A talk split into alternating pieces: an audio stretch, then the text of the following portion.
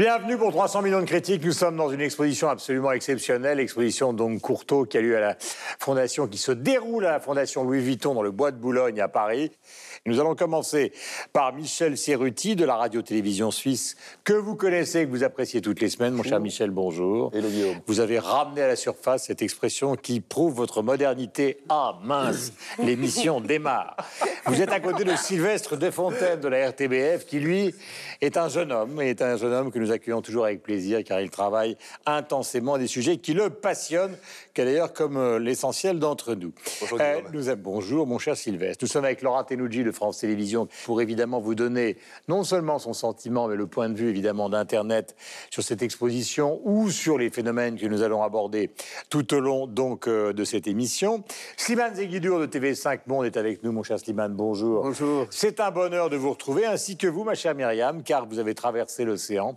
Et c'est un grand mérite, mais nous sommes ravis de vous accueillir. Ravi de vous retrouver, Guillaume. Alors, nous commençons cette émission. Vous savez, c'est la, c'est la, c'est la, l'habitude par les instantanés de cette émission. Et nous allons commencer par vous. Alors, un instantané qui est une très belle photo dans une très belle lumière du Grand Théâtre à Genève, vénérable bâtiment qui date de 1879, mais qui sort d'une rénovation qui a duré trois ans, au lieu de l'art lyrique à Genève et au-delà, que je vous encourage à visiter la prochaine fois que vous êtes à Genève. Sylvestre. J'ai pris une photo pendant le concert de The Blaze, qui est un duo français, euh, concert incroyable, magnifique. Euh, Ils sont euh, en tournée européenne et mondiale et ils sont quasiment sold out partout. C'est un bon indicateur. Laura. Cette photo de Gérard Darmon et d'Alain Chabat qui dansent la carioca. Pourquoi? Parce qu'il y a une pétition, oui, Guillaume, en ligne, pour demander le retour pour le 72e Festival de Cannes. On aimerait les voir réunis sur scène et qu'ils dansent à nouveau la carioca. Le Festival de Cannes a répondu sur son compte Twitter.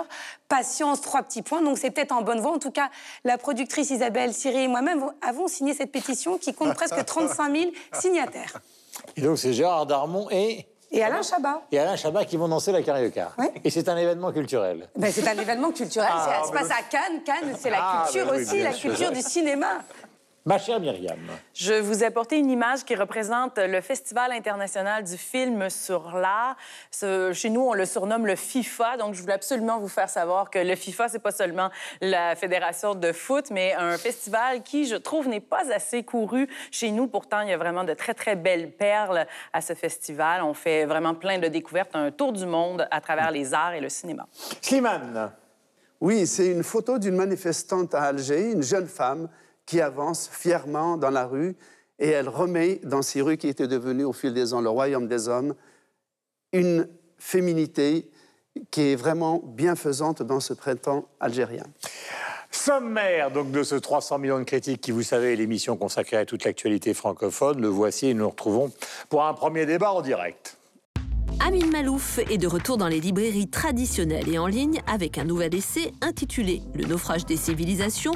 Nous ouvrons l'émission avec lui. Le musée Jean-Jacques Henner à Paris accueille une expo intitulée Roux de Jean-Jacques Henner à Sonia Riquiel. L'équipe l'a visité. Exfiltré est le premier long métrage de fiction d'Emmanuel Hamon, venu du documentaire. Et nous allons parler du passage des réalisateurs du documentaire vers la fiction et de ce film en particulier. Instantané, invités et coup de cœur sont également au programme. 300 millions de critiques, c'est tout de suite. Et voici le premier sujet de ce 300 millions de critiques qui est consacré à Amin Malouf, qui est un écrivain, vous savez, franco-libanais, membre de l'Académie française depuis 2011. Il a remplacé, ou plutôt, il a succédé au fauteuil de Claude Lévi-Strauss, qui est le fameux fauteuil 29. Il a reçu à Bruxelles, samedi dernier, le prix international, donc Nessim Habif, pour l'ensemble de son œuvre, décerné par l'Académie royale belge de langue et de littérature française. Et c'est la raison pour laquelle nous conversons euh, au début de cette émission. Il est de retour dans les librairies et en ligne avec un nouvel essai intitulé Le naufrage des civilisations. Mon cher Slimane Zeguidour, d'abord, il faut relater le propos du livre. Alors, c'est une chronique à la fois intimiste, mais aussi politique et géopolitique, où Amin Malouf fait un bilan de sa vie. Et c'est une vie qui est marquée par des déchirements et des déracinements. Par exemple, sa famille maternelle qui vivait en Égypte a dû quitter l'Égypte sous la poussée de la révolution socialisante de Nasser. Ensuite, la famille retourne au Liban, parce que la famille est d'origine libanaise. Ils sont expulsés ou exclus du Liban par euh, la guerre civile, mais qui était en fait une guerre internationale par Libanais interposés, et il arrive en France, il est francophone, dans une Europe à la fois prospère, mais qui est en proie au doute. Et euh, une, il ramasse, disons, tous les aspects de son identité. Il est à la fois arabe, mais chrétien, il est libanais, il est levantin, il est francophone, il est laïque. Et en fait, au cours de tout ce parcours, il a été journaliste, il a mhm. couvert la plupart des grands conflits qui ont déchiré sa région. Et donc, à travers toute cette réflexion, on peut parler de déracinement, de naufrage, mais aussi, je crois, hmm. c'est un cheminement vers la vraie identité, vers la vraie communauté qui est la communauté des hommes. Alors, acte d'optimisme, acte crépusculaire, acte de pessimisme, quel est votre point de vue? Sylvestre. oui, moi j'ai trouvé que c'était... Euh, ça a oscillé entre espoir et obscurité, euh, ce, livre. Il y a vraiment euh, les deux aspects. Ce qui est intéressant, c'est qu'on part justement de la petite histoire, sa petite histoire particulière, pour généraliser le, propos et raconter quelque chose qui est beaucoup plus macro-social, euh, macro-géopolitique, mhm. etc. Et donc, moi, j'ai toujours beaucoup d'admiration pour ces gens qui sont capables de, tirer de grandes leçons de vie à partir de, leur petite... enfin, leur petite et, grande expérience de vie. Hmm. Euh, ça m'a aussi beaucoup frappé ce concept de levantin que je connaissais que je connaissais pas bien en fait. Euh, je suis allé voir, mais c'est un concept qui est quand même très euh, très fluctuant selon les époques, selon l'histoire. Hmm. en gros, ce sont les chrétiens de l'Empire ottoman. Enfin, Slimane pourra peut-être mieux m'éclairer là-dessus, mais donc c'est intéressant et ça commence vraiment par ça, par le concept de levantin, qui était en gros à un moment donné cette cette capacité à avoir une religion dans un pays qui n'était pas majoritairement euh, chrétien. Et cette coexistence, et il hmm. explique aujourd'hui que malgré le fait qu'on on soit dans, dans, une civilisation où on a guéri d'un certain nombre de mots, eh bien, les religions ont eu tendance à se séparer, en fait. On va passer par Internet pour savoir ce que les gens pensent à la fois du travail euh, euh, récent et du personnage. Alors, on le définit comme observateur désespérément rationnel. C'est ce qu'on retrouve euh, sur les réseaux sociaux quand on commente euh, son discours. Et le, thème qui revient souvent, c'est les religions. Et on, se demande comment, effectivement, c'est ce qu'il dit lui aussi, avant toutes ces religions cohabitaient, euh, et comme par magie, on statuait pas, on légiférait pas, et qu'aujourd'hui, on a perdu cette spontanéité, on a perdu ce naturel. Donc, c'est vraiment les, les sujets qui font débattre. Et effectivement, malgré tout, son pessimisme, sa noirceur. Le réseau de pré prédilection, c'est Facebook. Il a plein de pages. Alors, on voit que c'est un homme euh, vraiment multiculturel parce qu'il y a autant de pages en arabe qu'en français. Mmh. Et il y a des rencontres, ça s'appelle les, groupes Les Rencontres avec Amin Malouf, où on débat entre passionnés euh, de, ce qu'il raconte et chacun vient apporter euh, sa pierre à l'édifice. Lui n'est pas à proprement parler très actif. D'ailleurs, c'est pas un digital natif, mais en tout cas, ceux qui le lisent, ses lecteurs, font naître le débat sur les réseaux sociaux. Voilà, Myriam, du point de vue de l'autre côté des océans, d'abord, est-ce que connaissez Amine Malouf Oui, oui, très bien. Il est toujours euh, très bien accueilli, en fait, et ses ouvrages viennent mettre beaucoup de... Qui a utilisé le mot lucidité tout à l'heure? Beaucoup de lucidité, Michel, donc, euh, sur, euh, sur une réalité qui pourrait nous sembler peut-être loin du Moyen-Orient, de l'Europe où il habite, mais toute cette question des identités multiples, c'est quelque chose qui résonne vraiment chez nous, qui devrait résonner davantage, parce que, bien sûr, étant étant donné qu'on est une minorité euh, francophone dans un grand territoire, cette question sur les identités euh, multiples, cette façon de trouver euh, un, espèce d'équilibre entre, pour les nouveaux arrivants, de garder la culture d'origine et de, de, se sentir bien dans la, société d'accueil, et même chose pour la les, la société qui reçoit de ne pas se sentir, euh, mm-hmm. comment dire, euh, agressé. ou avoir peur d'une assimilation. Euh, donc, je trouve qu'il y a beaucoup de sagesse dans les mots d'Amin Malouf. Et ce qui est intéressant, c'est que dès le début de cet ouvrage-là, il, il s'excuse presque d'écrire au jeu. Et je trouve que c'est là la force mm-hmm. de cet ouvrage-là. C'est justement... C'est pas un ouvrage de sociologie, c'est un témoignage, il y a de la poésie, il y a une fragilité. Oui, et, je trouve que c'est là où il y, a, a beaucoup de fragilité et de... On peut s'identifier... De mélancolie. On peut s'identifier aux propos d'Amin Malouf. Et euh, justement, euh, on parlait des réseaux sociaux tout à l'heure. Ben lorsqu'un ouvrage d'Amin Malouf arrive, je trouve que ça, ça, ça, ouvre et ça défait ces espèces de chambres d'écho, vous savez, lorsqu'on se retrouve un peu en vase clos, avec tous un peu les mêmes propos, on prêche entre convertis. ben, Amin Malouf vient un peu casser ça et nous permettre d'ouvrir euh, nos horizons et de discuter sur des points communs, en fait. Et d'ailleurs, ce n'est pas son premier livre où il se livre à une réflexion, à cette rage identitaire Mm. qui déchire euh, la planète. C'est peut-être son troisième ouvrage où il traite de cette euh, question qui ne devrait pas en être une. Et je crois que la leçon qu'on peut tirer de sa, de sa réflexion sur la définition de l'identité, et il nous dit que l'identité de chacun d'entre nous, c'est que nous sommes ce que nous faisons. Ce n'est pas seulement notre héritage, l'identité. L'identité est beaucoup plus devant nous. C'est ce que nous allons devenir plutôt que ce qu'on a hérité seulement.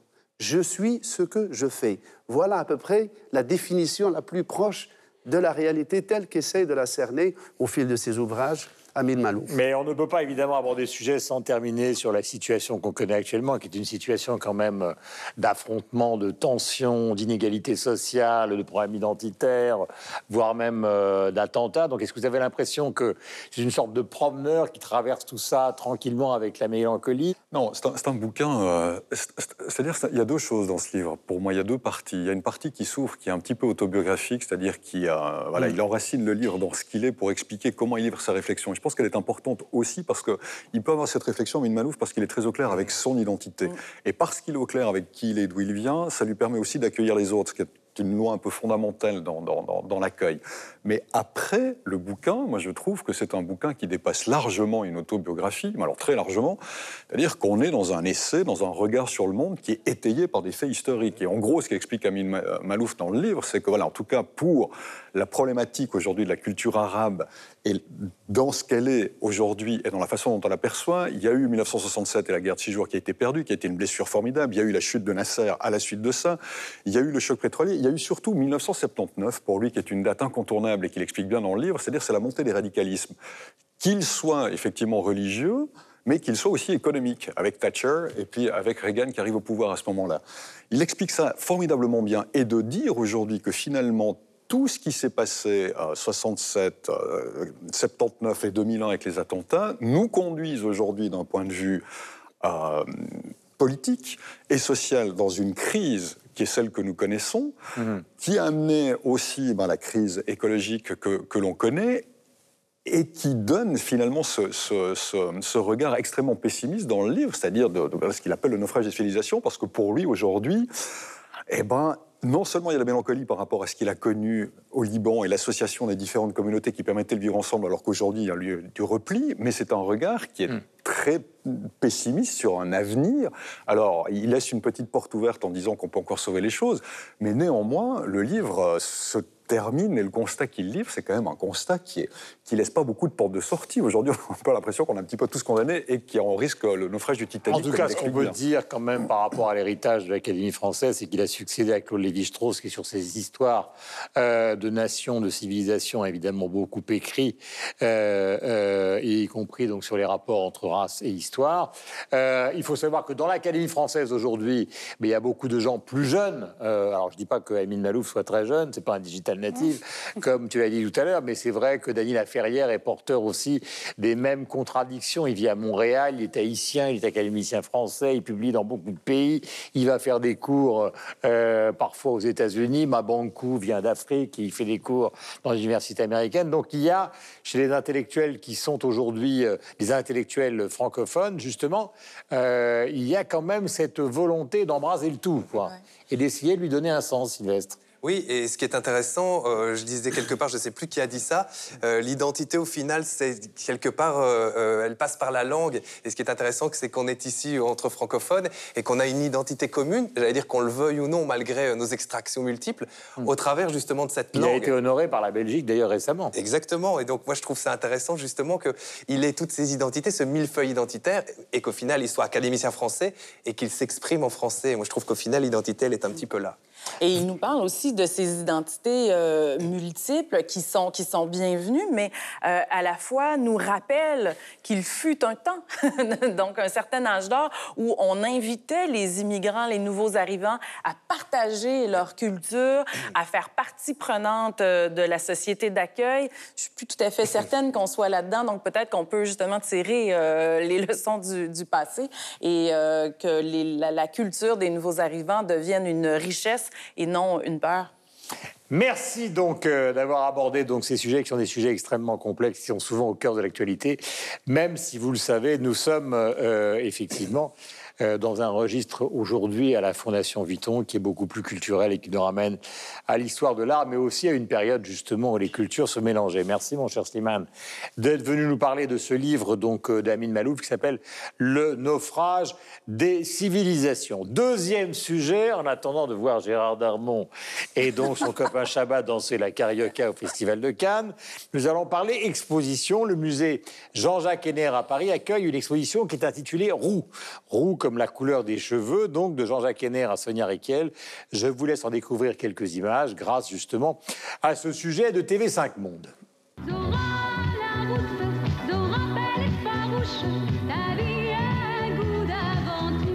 Ce n'est pas avec Zora, célèbre héroïne de série télé, que nous découvrons cette exposition, mais avec la rousse la plus emblématique de TV5 Monde, Linda Giguère.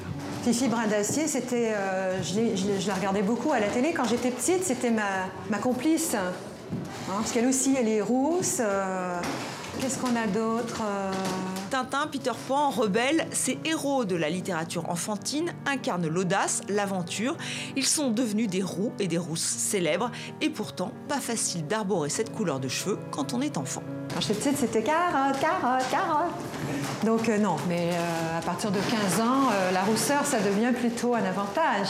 Ce n'est pas Jean-Jacques Henner qui aurait dit le contraire, son musée se devait d'organiser une telle exposition. Ce peintre du 19e siècle était obnubilé par les chevelures flamboyantes et il n'était pas le seul. Manet, Degas, Renoir, il célèbre une femme sensuelle à la Sonia Riquel. Quand on a une couleur de cheveux aussi forte, quelque chose qui est assez proche du feu, on vous associe souvent des caractères qui sont liés à quelque chose de, une espèce d'énergie vitale. Et tout ce qui est autour de la sexualité et de la violence, c'est de l'énergie vitale. Donc évidemment, la, femme rousse, on va lui attribuer des caractères qui peuvent être évidemment faux. hein. Là, on est vraiment dans le préjugé, dans le cliché. Euh, C'est-à-dire qu'elle va avoir une sexualité euh, beaucoup, beaucoup plus intense. Couleur de cheveux qui fascine mais qui peut faire peur. Les sorcières sont souvent représentées avec les cheveux roux. Ces chefs peau rouge arborent des coiffures orangées, symbole de puissance, de magie.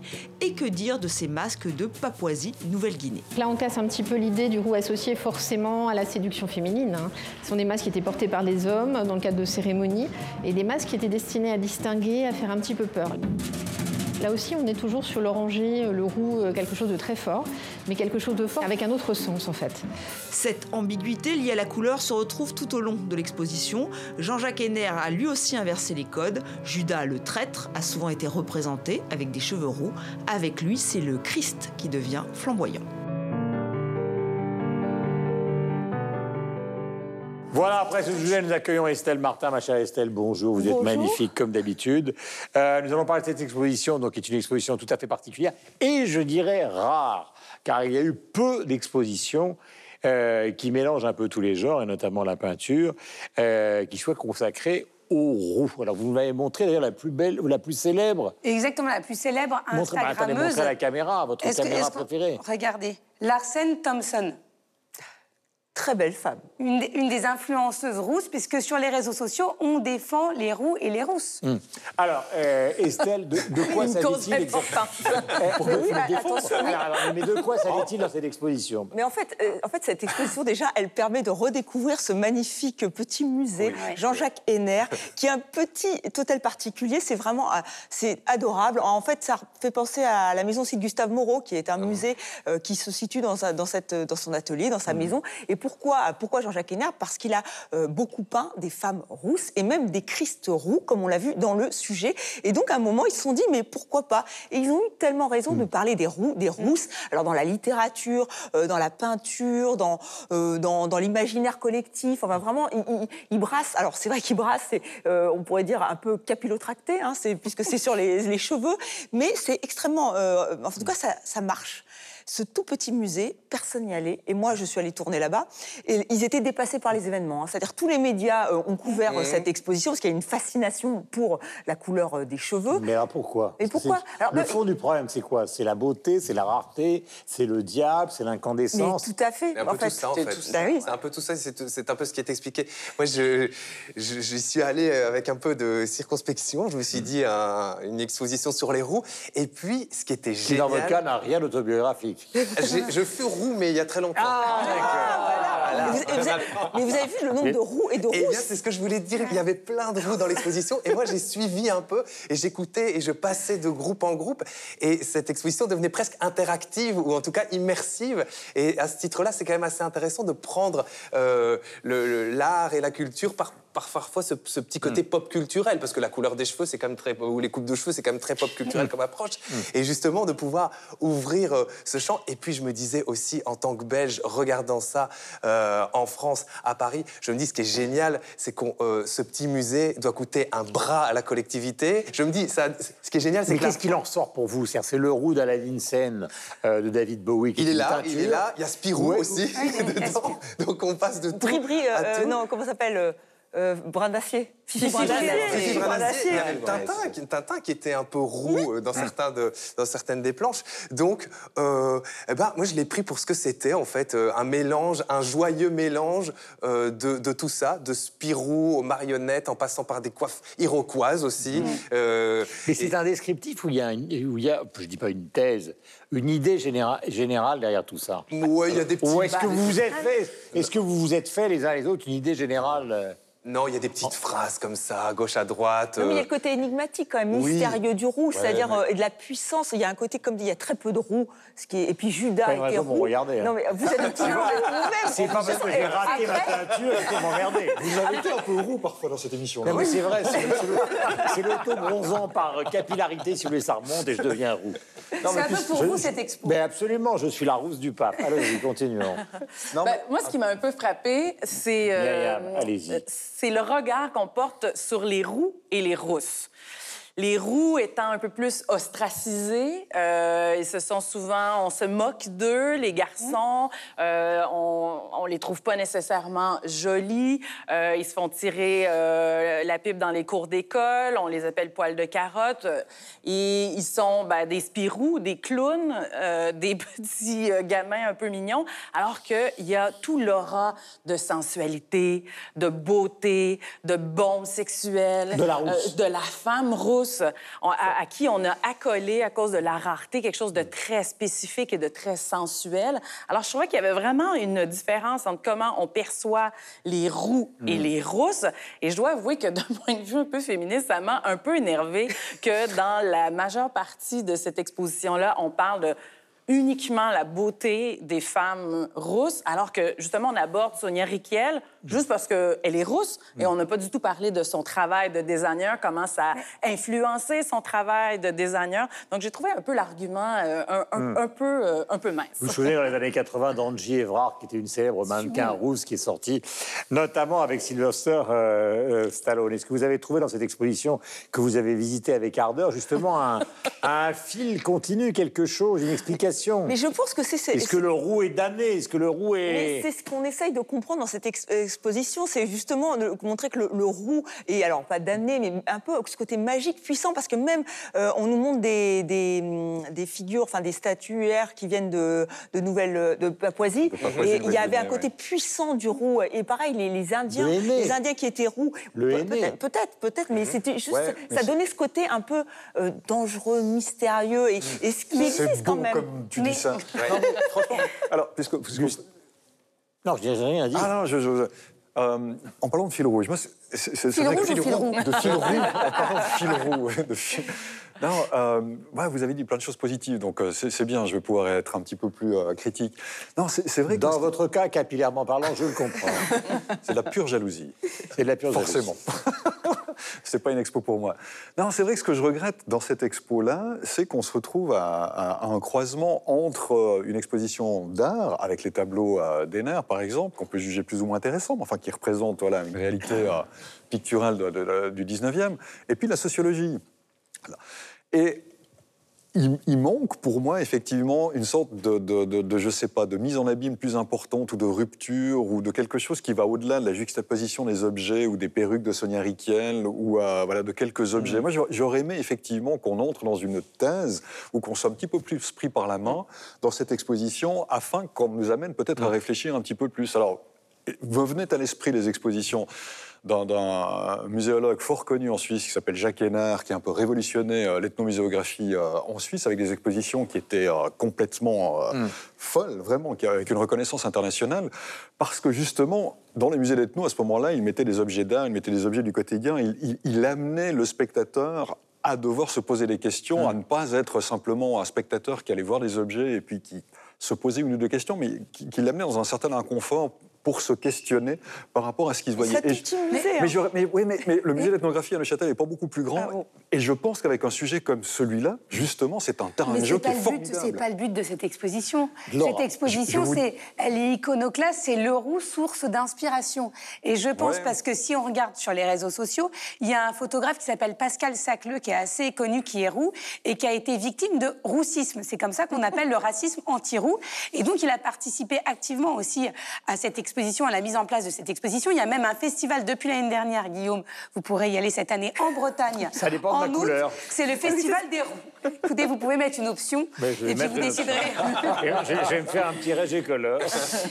Et, et effectivement, il y a plein de défauts à cette exposition. C'est pas toujours bien éclairé, il n'y a pas une véritable scénographie, mais c'est agréable et quand on en sort, on se fait sa propre opinion. On n'a pas forcément besoin qu'on nous prenne par la main. Voilà, le sujet est assez léger et c'est agréable à regarder. Oui, parce qu'on ne parle pas souvent des roux et des rousses. Et même quand il y avait une exposition très réussie à la Cinémathèque, ça s'appelait Brune Blonde. Et c'était sur la fascination euh, des cheveux, notamment Hitchcock, hein, vous savez, avec ses, Ouais. ses gros plans sur la chevelure. C'était Brune Blonde. Alors on avait oublié les rousses, donc là c'est un petit Bah, peu Catherine un Hepburn, rappel par à l'ordre. exemple. Catherine Hepburn, qui était, qui était rousse. Tout à fait. Catherine euh. Il faut dire que maintenant, moi, ce qui m'a intéressé dans l'idée du rock de cette exposition, et notamment évidemment autour de Bowie, c'est que cette sorte de damnation euh, de l'identité capillaire, si je puis dire, qui euh, finissait par aboutir à une sorte d'identité générale, elle a complètement été transformée par l'industrie des cosmétiques, parce qu'aujourd'hui, tout le monde joue avec les cheveux, joue avec la barbe. Vous avez des gens qui, alors on prend le cas de Bowie, mais Bowie, il a tout été. Il a été brun, il a été blond, il a eu les cheveux courts, il a eu les cheveux longs, il était Ziggy Stardust. En fait, c'est un gigantesque jeu, alors qu'au départ, c'était justement une problématique de minoritaire.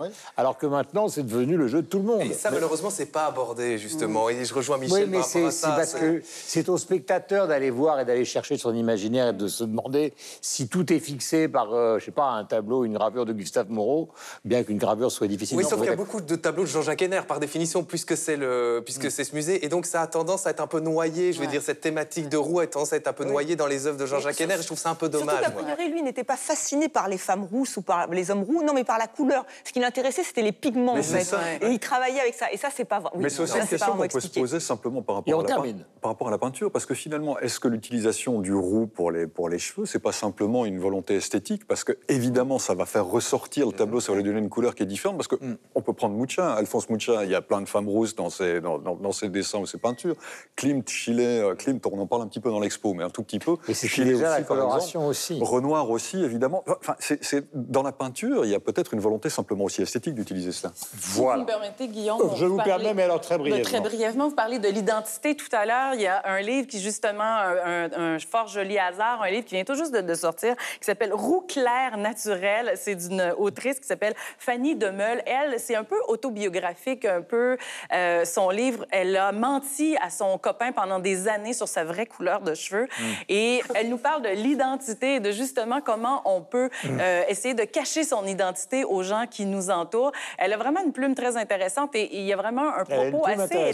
Oui, et il y a, il y a un propos euh, qui, qui, est en- en- euh, qui, qui va encore plus en profondeur parce que justement, elle euh, est en train de faire un doctorat sur les guerrières qui sont souvent dépeintes comme étant des rousses dans, dans l'histoire et dans la littérature. Donc, ça ne tient pas seulement un cheveu. Voilà, j'aurais dû lire ce livre. C'est peut-être pour ça que j'ai fait un cauchemar cette nuit où j'ai vu arriver une rousse avec des yeux de bourdon. Je me suis réveillé, il était 1h du matin, je me suis levé, je me dis vite, nous allons enregistrer 300 millions de critiques. C'est peut-être une sorte d'avant-goût de la rousseur qui me menace. Nous sommes euh, à la Fondation Vuitton pour cette extraordinaire exposition consacrée à la collection Courtauld avec évidemment des œuvres classiques de la peinture française et internationale de la fin du 19e siècle et du début du 20e siècle. Et nous avons comme invité aujourd'hui donc Martha Kerzenbaum, qui est la commissaire du pavillon français de la célébrissime Biennale de Venise, la 58e du nom. Bonjour, je suis ravi, asseyez-vous. Et nous allons parler de ce pavillon français, euh, puisque vous en êtes euh, la commissaire. Alors c'est Laure Prouveau, l'artiste, qui va représenter la France. Euh, que va-t-on voir exactement? Alors, ce projet pour la Biennale de Venise, au pas donc, du pavillon français, est un, est un voyage.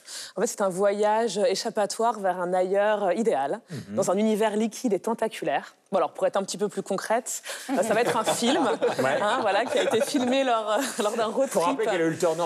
Elle a- une évidemment. c'est aussi une artiste française, donc euh, d'origine du nord de la France, mais qui a principalement vécu à Londres Mhm. plus de 20 ans de sa vie et qui maintenant vit à Anvers. Donc elle a aussi une- un parcours assez particulier qui n'est pas passé par la case Paris, Mhm. donc pas tout à fait euh, voilà, euh, engrainé comme ça dans le monde de l'art contemporain parisien. Donc ça, c'est plutôt une bonne chose. Et donc pour ce pavillon français de la Biennale de Venise, on est parti en road trip avec une douzaine euh, de personnages issus de générations et d'origines différentes. Euh, donc par exemple, on a euh, une jeune danseuse de cabaret d'origine australienne, on a un danseur gabonais, on a un musicien sénégalais, et tous vivent en, France. Et chacun ont un petit peu été choisis pour chacun a été choisi pour leur je dirais pour leur talent spécifique et ils nous ont accompagnés dans ce voyage. On est parti de la banlieue parisienne, on a filmé à Nanterre et à Grigny dans les œuvres architecturales de, de l'architecte Émile Ayot.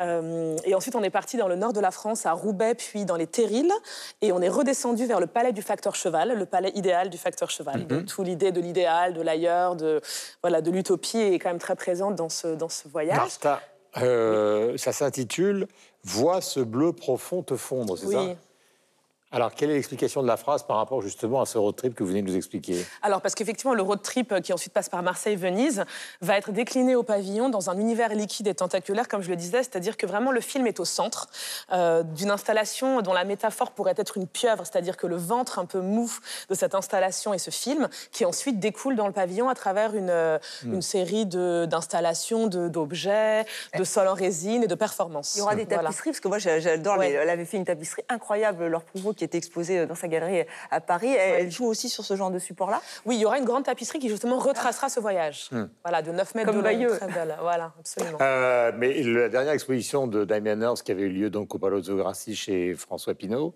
euh, c'était aussi une exposition qui tournait autour. Alors, elle a été à la fois applaudie pour certains et critiquée par d'autres qui considéraient que c'était un peu Pirates des Caraïbes sans Johnny Depp. Ouais. Mais il y avait aussi, euh, il y avait aussi cet élément de la liquidité, des trésors, de quelque chose de,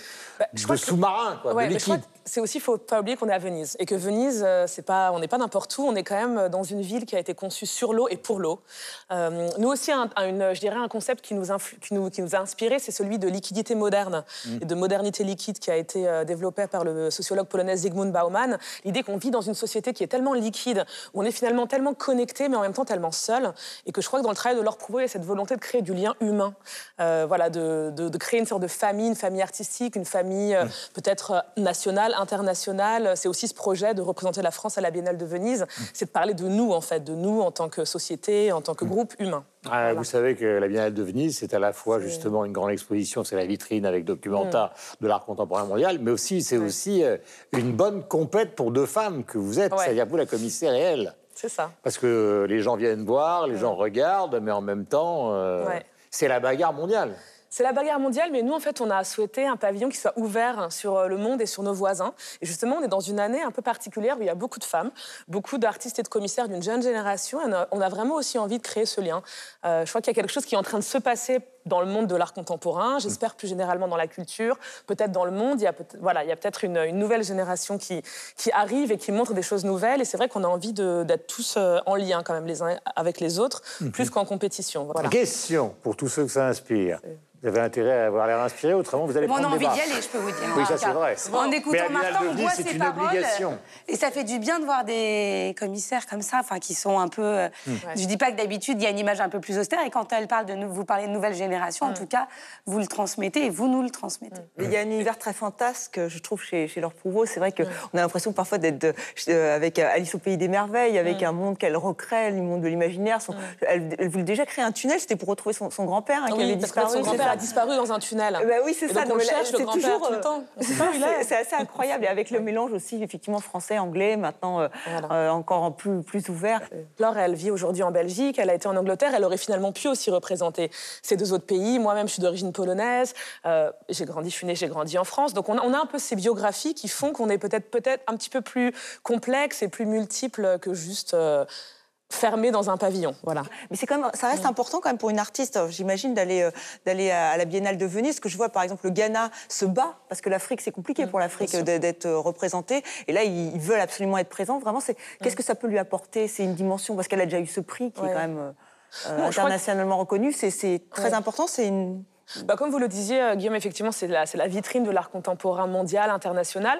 Mais je crois qu'il y a aussi quelque chose de très fort de représenter son pays, surtout quand on est une jeune femme qui a quand même longtemps vécu à l'étranger, pour, euh, pour leur prouveau. Il y a quelque, chose- quand même chose de très fort aussi de revenir un peu là d'où on vient, et puis avec ses nouvelles idées, avec ses nouvelles ins- influences, inspirations, et, de, et de montrer justement ce qu'une jeune femme artiste française peut faire. Alors, c'est la troisième femme à représenter la France en 100 ans de biennale. Hmm. Je vous laisse euh, méditer là-dessus. Moi, je me posais la question de savoir Sylvestre. quelles étaient les prémices, justement, de, de la création, à partir du moment où on, on récupère, où une artiste et une commissaire a, a ce genre de dossier, à ce genre de, Oui. j'allais dire, de presse de pression sur les épaules, comment on le pense, comment on pense sa présence à, à la Biennale? Eh ben, on la pense justement, je crois qu'on n'est on n'est pas indifférente à, à ce qu'on représente, c'est-à-dire un, un duo de, de jeunes femmes, euh, les deux, hein, être femme et être jeune, hein, c'est c'est deux éléments quand même qui sont importants, avec plutôt des parcours internationaux. De- et puis on essaie de l'incarner au mieux. Moi, j'essa- j'essaie de me dire que si nous, on réussit à faire un pavillon merveilleux, magnifique, flamboyant, euh, touchant, euh, et ben derrière nous arriveront d'autres générations de jeunes, de femmes, de gens issus de l'immigration. Voilà, Mm. c'est peut-être un, un peu utopique de le penser, mais moi, je- j'aimerais, j'ose y, croire en tout cas. Ça a beaucoup changé et c'est Et une ça bonne va chose. changer encore plus. Mais je sens que vous allez militer pour ça. Bonne chance. Merci beaucoup. Et évidemment, nous, une caméra de TV5 Monde ira vous suivre à la Biennale de Venise avec, beaucoup plaisir. de bonheur. Nous allons donc euh, enchaîner sur le sujet euh, suivant, qui est consacré donc aux Exfiltrés, qui est le premier long métrage de fiction d'Emmanuel Hamon, qui fut donc euh, assistant réalisateur de Maurice Pialat et de Patrice Chéreau, avant de réaliser donc des documentaires qui sont des documentaires euh, souvent à caractère politique. Dans ce film, il raconte le parcours d'une jeune femme qui quitte la France pour rejoindre la Syrie donc, euh, et le combat de son mari pour les faire revenir. Nous allons parler du passage des réalisateurs donc, du documentaire vers la fiction et de ce film en particulier juste après la bande-annonce que je vous laisse découvrir. Vous restez combien de temps à Istanbul? 3-4 jours. Et donc après, c'est quoi? Izmir? Euh, je sais pas, le voyage. Tu sais, c'est pas l'endroit qui compte, hein. c'est d'être utile. Amuse-toi bien. Donc t'es le seul à pas être au courant, comme d'hab. Quoi, qu'est-ce qu'il y a? Bah, Sylvain, l'infirmier, sa femme s'est barrée en Turquie avec son fils. Ton fils est toujours là-bas? Il pourrait pas aider? Elle a complètement pipoté. Maintenant, elle est là, quelque part avec son môme. Ok, et du coup, hop, magie, tu te souviens que t'as un fils. Est-ce que la nana lui a envoyé une photo entre temps Une, mais bon, euh, Copie les coordonnées GPS dans Google. Ça dit quoi? on l'a localisée. C'est vrai. Bon, j'ai pas de bonnes nouvelles. Officiellement, on n'a pas de service actif en Syrie en ce moment. C'est un trop gros merdier. C'est dur, mais il faut savoir une chose. Autant il y a des types qui sont partis là-bas, qui se rendent compte que la réalité est pas là à hauteur du prospectus euh, et ils rentrent. Les femmes, par contre, elles reviennent pas. Pas une seule. Le petit, c'est bien, faudra le former. Il pointe là, pointe là. Sylvain, j'espère que tu m'entends. Mais on est à Raqqa et j'ai besoin d'aide. Je vais aller taper directement au ministère. Ouais, mais la Syrie, on peut rien faire. Vous vous foutez de nous Je voudrais juste poser une question. Vous pouvez nous aider ou pas? Je suis syrien, je voudrais l'asile politique en France. Débrayer, c'est toi la DGSE Ce que tu fais nous intéresse. Les réseaux Araka. Il y a 120 km, plus des patrouilles. Et la frontière, je l'ai passée. C'est très risqué. Nous, qu'est-ce qu'on peut faire là? Bah, trouver l'argent déjà. Vous savez qui vous avez chopé? C'est un héros. Ça se trouve, elle est en train de nous trahir. Maintenant, appuie Tu te rends compte que si ça merde, tu as deux morts sur les bras?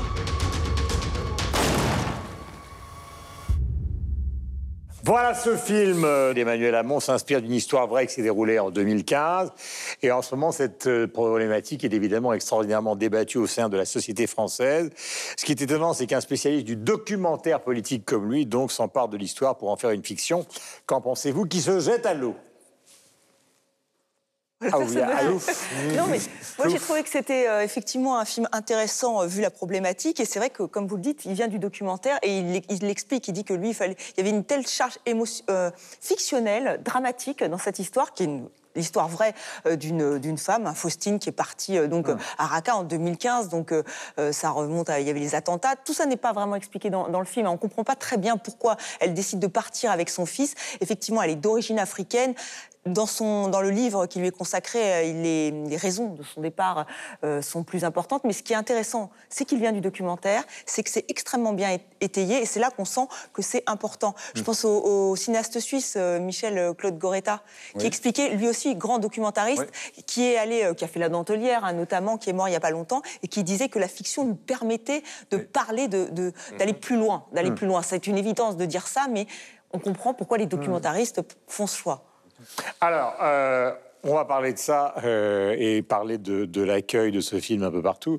Ce qu'il faut savoir, et ce qui est de plus en plus vrai, alors je ne vais pas remonter à la littérature à 200 fois de Truman Capote, mais vous prenez par exemple un des films les plus extraordinaires qui a été tourné ces derniers temps et qui mélangeait absolument tout ça, c'est le film de Catherine Bigelow, Zero Dark Sortie, sur l'assaut qui a été fait donc euh, à Ben où alors là, on ne savait, enfin, vous entrez dans la salle de cinéma, euh, on ne sait plus si c'est un documentaire, on ne sait plus si c'est de la fiction, tellement c'est proche de la réalité. On voit Obama dans la salle en train de voir l'assaut, tout se passe dans la, un tiers du film dans le noir, justement presque dans un documentaire.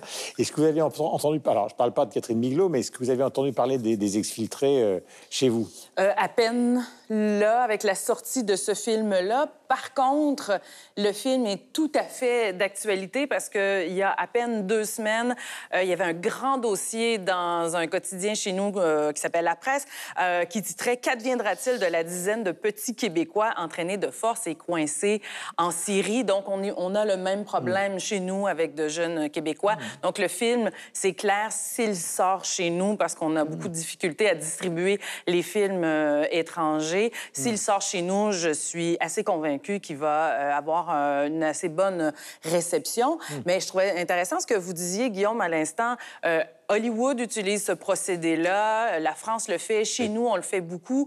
Euh, c'est un peu une valeur sûre hein, quand les gens désertent les salles de cinéma, Ah, on se souvient de leur Michael montrer. hein. Ben oui, exactement. Depuis l'arrivée a eu de d'ailleurs Michael une palme d'or à Cannes qui a été extraordinairement contestée. il, il a attiré les gens vers le documentaire. Le documentaire est devenu euh, plus formaté, avec une formule plus efficace. Et donc, la fiction euh, s'intéresse aussi au documentaire. Mais c'est clair que pour euh, le cinéphile qui hésite entre deux films, si on lui raconte une histoire dont il a vaguement déjà entendu parler, il y a un attachement encore plus fort. Mhm. Donc, c'est clair que pour euh, les studios, c'est euh, une méthode assez intéressante pour Est-ce qu'il y attirer a les beaucoup de cinéphiles dans les salles. documentaristes qui passent à la fiction? En Suisse? Euh, En général Alors, moi, je- ce que je voudrais vous dire, alors, c'est que j'ai l'impression aujourd'hui qu'il y a vraiment une frontière qui est extrêmement poreuse entre les deux. Parce que si vous prenez des films, quoi, je pensais à ça, je me disais, mais même Intouchable, finalement, c'est de la fiction ou c'est c'est du documentaire, puisque c'est tiré d'une histoire vraie. Les films des frères Dardenne, le cinéma de Ken Loach.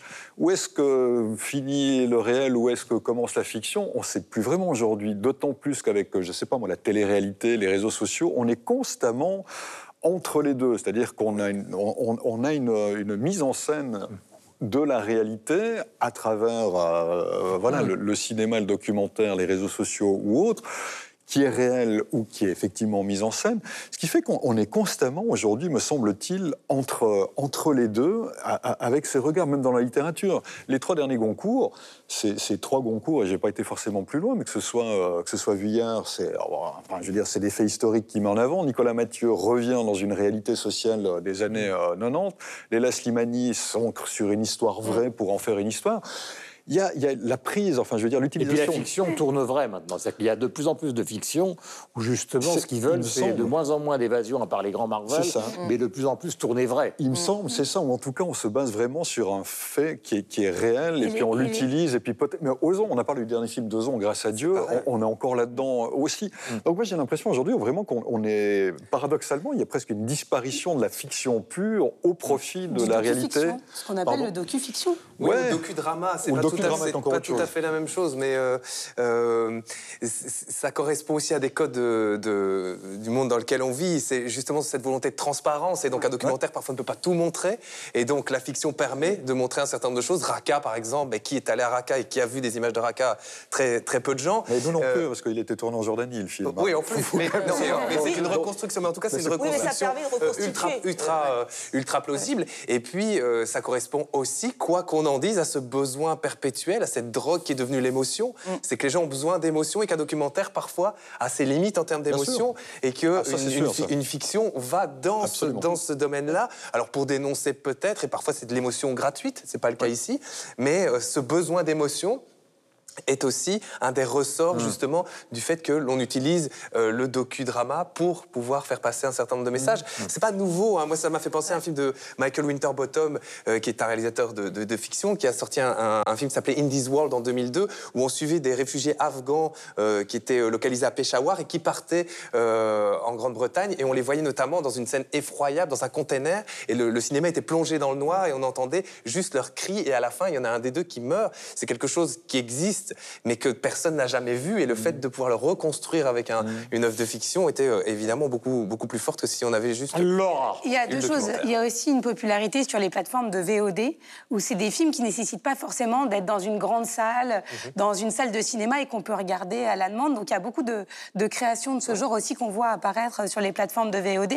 Concernant Exfiltré, sur les réseaux sociaux, euh, c'est plutôt des très bonnes critiques. Et Old Fin Finnegan, qui a aussi joué dans Le Poulain et qui a une euh, forte popularité sur les réseaux sociaux, euh, se charge aussi de faire la promotion comme euh, Swan Arlo, qui euh, a joué dans Petit Paysan. Et ce sont une jeune génération d'acteurs qui sont très présents sur les réseaux sociaux et qui permettent de faire euh, la promotion. Voilà. Alors, nous allons passer au coup de cœur et pour une fois, je vais commencer par moi, non pas par mégalomanie, parce que ça fera la transition. Yannick Enel, quand il était au Prytanée de la Flèche comme jeune étudiant, vous savez, c'est des lycées plus ou moins militaires où l'obsession sexuelle monte très vite, et la seule chose qu'il avait trouvée dans une bibliothèque, c'était ça. C'est-à-dire ce- ce- un, un quart d'un personnage comme ça, vous voyez, avec un corsage transparent, une jeune femme. Donc, et puis, c'est pas un grand spécialiste de l'art. Euh, il ne pense pas au Caravage tout de suite. Il ne voit que cette image, qui est une image à fantasme, qui lui permet d'échapper à son univers, euh, à son univers euh, ultra masculin, ce genre de truc. Puis un jour, des années plus tard, il part avec une petite amie, il va à Rome, il va au Palais Barberini, et là, qu'est-ce qu'il voit? Il voit que cette femme, en fait, eh bien, c'est le célèbre tableau du Caravage, Judith Holoferne, où ce fantasme sexuel est en fait une femme qui est en train d'égorger quelqu'un euh, violemment, ce qui n'avait vu qu'une partie du tableau. J'ai pris un peu de temps, ma chère Isabelle, c'est parce que c'est un très beau livre euh, qui aborde un peu tous les sujets que nous- dont nous parlons aujourd'hui. Myriam. C'est un double coup de cœur. Il s'appelle Théodore Pellerin. C'est un jeune acteur euh, que j'ai découvert l'an passé dans un film qui a eu un très bon succès à l'international aussi, qui s'appelle Chien de garde. J'ai été soufflée par son jeu. Il a à peine 21 ans. Il a du mystère, il a de la force, il a un naturel incroyable. Il joue dans plusieurs films chez nous. Les Américains ont déjà commencé à mettre la main sur lui. Il a jou- Théodore Pellerin, donc euh, réalisateur européen, là. Retenez ce nom-là. Théodore Pellerin, deuxième coup de cœur après le Caravage de Yannick Enel, troisième coup de cœur avec vous. Oui, on parlait de la fiction qui peut s'emparer des problèmes de société. On parle souvent de, de l'autisme. hein, on en parle de plus en plus. Il y a différentes formes d'autisme. C'est pas toujours évident euh, d'en parler. Et je vous ai trouvé un. Enfin, je vous ai trouvé. C'était très facile un très joli livre qui parle de l'autisme. Alors c'est une fiction euh, signée Douglas Kennedy qui écrit le texte et qui a demandé à Johan Sfar, hein, que vous connaissez tous, euh, le dessinateur, de dessiner cette charmante petite Aurore qui est autiste. Donc euh, voilà le pop-up déjà de, de la Donc, présentation. deux auteurs à succès. Deux pour une jolie cause, l'autisme, et c'est les fabuleuses aventures d'Aurore, qui est autiste, mais qui a un, un super pouvoir. Enfin, c'est comme ça que Douglas Kennedy nous la présente. Et ça, c'est l'objet lui-même. Euh, non, ça c'est juste le petit ce qu'on vous emmène. Ah oui, vous envoie. d'accord. Je vous l'envoie parce que Je trouve que ça un peu mince, Charmant, c'est un, un livre un petit peu épais, mais vraiment vous pouvez même le, proposer aux enfants. Michel, coup de Alors, euh, un, un chef-d'œuvre, tout simplement, cette semaine, qu'on doit au belléiste suisse Frédéric Peters. C'est paru chez les éditions d'édition Atrabi, l'édition genevoise. Ça s'intitule Saccage.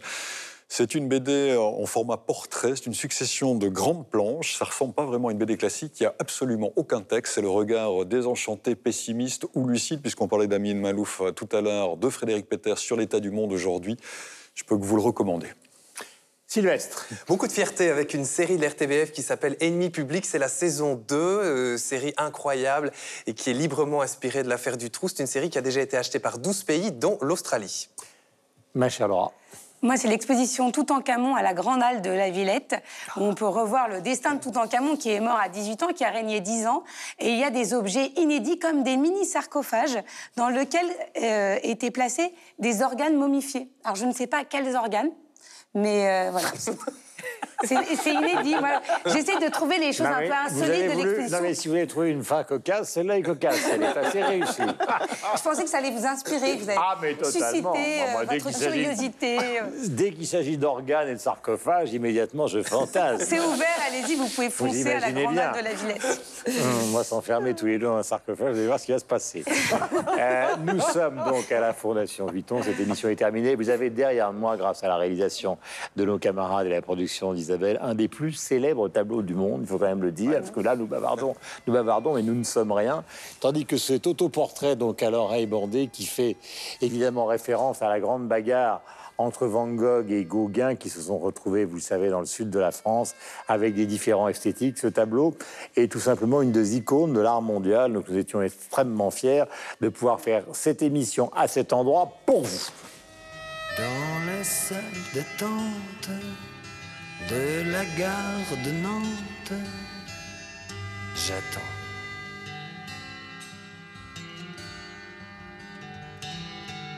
Un vieux légionnaire s'endort sur sa bière en chialant.